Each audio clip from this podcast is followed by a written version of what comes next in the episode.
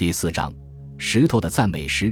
布朗在专论中继续指出，遗忘的罪孽盲目的播撒他的罂粟，将平庸之辈打造成功勋卓著、流芳百世之人。至少在谈及他们的信仰方面，布朗所论被证明是正确的。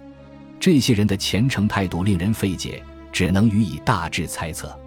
仪式和崇拜的重心由天空转移到大地。青铜时代的农民对土地的逐步利用，强化了丰产仪式的意义。尤其是人们更为显著地关心水和有水的地方，包括泉水、河流、沼泽以及湿地。例如，泰晤士河就成为青铜时代的武器和其他手工艺制品的储藏之地。在泰晤士河下，武器、骨头和装饰物各有专藏之所，彼此互不混淆。伊顿出土了许多颅骨。其中却无金属，工具都放在干爽的地方，而武器则放在潮湿的地方。这是一种错综复杂的崇拜分类系统，今人已经无法理解。河边建起了木质平台和堤道，河流成为神职人员安身立命的神圣空间的一部分。在整个史前时期，水的重要性是显而易见的，因为坟场和巨型石质建筑物都在水边选址。例如，有人在泰晤士河中发现了三百六十八把新石器时代的斧子。据推测，在青铜时代，水中沉物是抚慰死者的记忆的一部分，因此它也是一种祖先崇拜。河流通过无数条通道，可以直达阴间。如果先人认为死者可以在阴阳两个世界穿梭，他们就会对水怀有一种特殊的亲近感，因为有了源头活水。泉水可以永远新鲜、不断更新。对于水所引发的热情，还有另外一种比较乏味的解释：空气中有水。在青铜时代晚期，天气变得越来越凉爽和潮湿。这样一来，我们就对青铜时代的英格兰人略知一二了。当时的坟墓出土过一具马镫，有些种子被放在了碗底。某个村落的垃圾坑里挖出绵羊的骨头，各处都能发掘出兵器、矛头、带孔穴的斧子、双刃长剑以及稍后出现的刀剑。考古中有着马具以及马身上青铜饰物的证据，还发现了有关战车的证据。在彼得伯罗，人们发现了车辙的痕迹，从中可以看出车的宽度为三点五英尺。根据这些痕迹和符号象征，我们可以推断。当时已然出现了武士贵族阶层，他们生活在从多塞特郡延伸到苏塞克斯郡的某个王国中，也可能生活在一系列的国中之国里。青铜时代中晚期的文化与荷马所描述的特洛伊文化大致属于同一时期。他也钟情于国王、武士、宴饮和连绵不断的战争。这是一个武士社会，统治阶级内部时不时的发生小规模武装冲突。首领们经常互赠礼物，臣民们经常纳粮上贡，这就是人们大规模耕种土地的一个原因。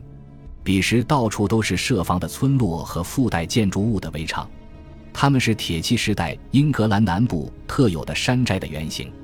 例如，在多瑟特，人们用大树干建造了一道围栏，这些树干坐落在大约十英尺深的壕沟中，围出了一块十一英亩大小的地方。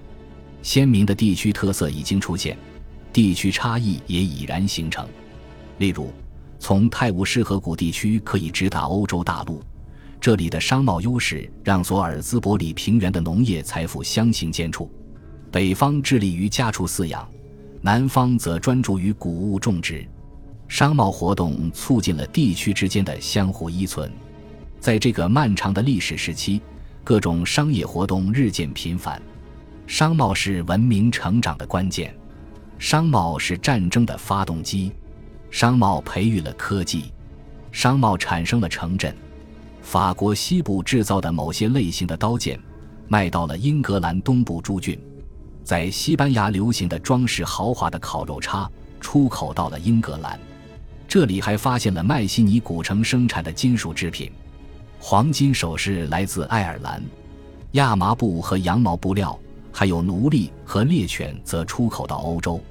康沃尔的锡矿中使用铜工，他们用鼓棒和鼓锤挖出珍贵的矿石，这种金属矿石被运到沿海港口，准备船运出海。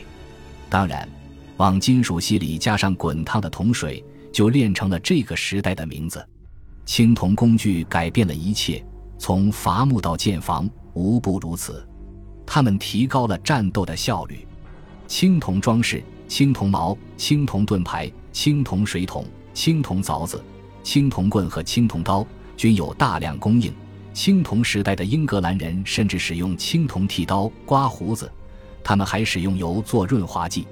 有一种理论认为，一旦人们发现了某种新的工艺并加以运用，它就会出现在其他地方。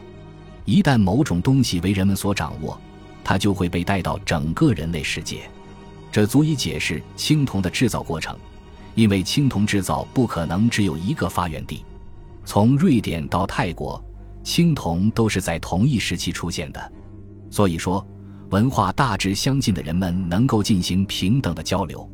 我们可以想象到，地位较高的外来客造访英格兰，这些人中可能就有特洛伊的使者或埃及法老阿克纳顿的使者。青铜时代并未结束，从青铜时代迈向铁器时代，反映了科技的变迁，而科技的变迁又推动文化缓慢地发生变化。这个过程用了数百年的时间，在此期间，青铜器与铁器是同时得到使用的。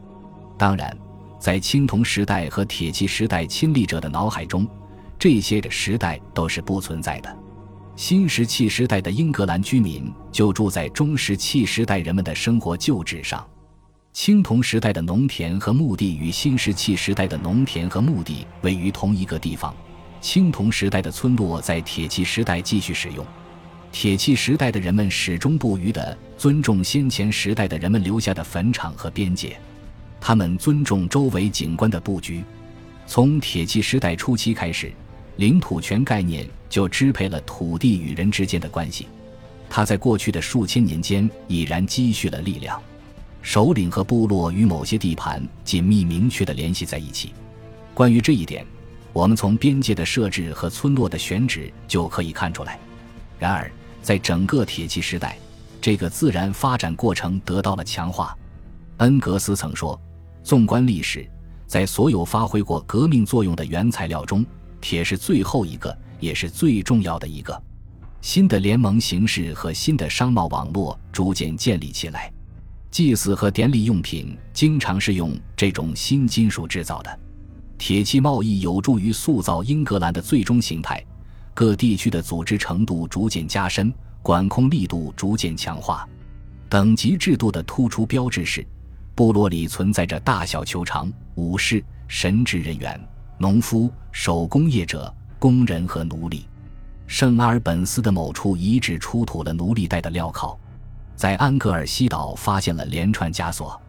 上层人士的葬仪变得越来越复杂精细，在铁器时代的一个部落酋长的墓地中，尸体的周围摆放着银子、金线衣、象牙、几副铁链锁子甲、珍贵的杯盏和饭碗。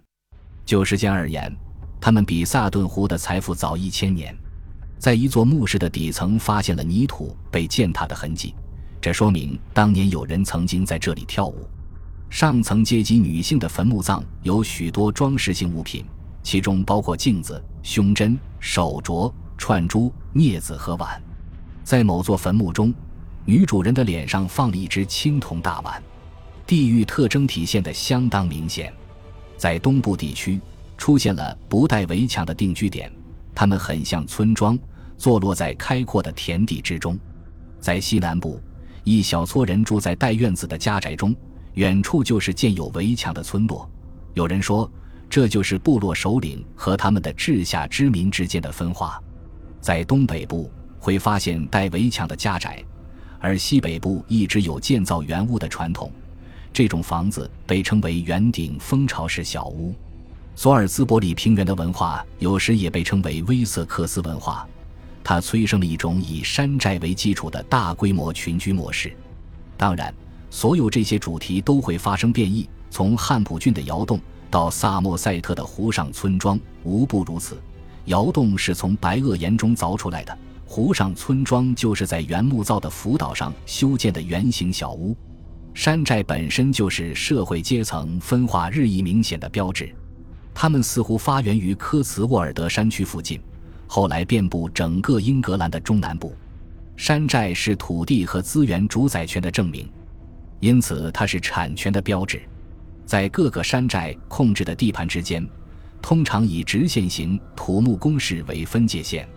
在铁器时代，山寨是重兵把守的地方。有的时候，它一被占领就是数百年。它们既像城镇，又像要塞，里面有成排的房屋、街道、庙宇、仓库和各个行业的专营区。房屋是圆形的，由一根根立柱支撑起来，立柱之间用篱笆条和针木枝条连在一起。它们有门，也有门廊，门口朝东，屋顶上经常扇着芦苇和茅草，上面再抹上牲畜的粪便。粘土和茅草的混合物加以固定。由于烧泥煤形成的煤烟是宝贵的肥料，因此沾满煤烟的屋顶每年都可能被替换。考古学家复原了这些房屋的内部设施，发现这里还有储存武器的小壁柜。尽管人口只有二十到二百人，但是从这里可以看到英格兰城市生活的开端。作者认为，伦敦曾经就是这样一个山寨。但是相关的证据已经埋藏在这座大都市的地下了。不过，所有证据表明，许多小部落与对手相互防范，这是他们的生活常态。感谢您的收听，喜欢别忘了订阅加关注，主页有更多精彩内容。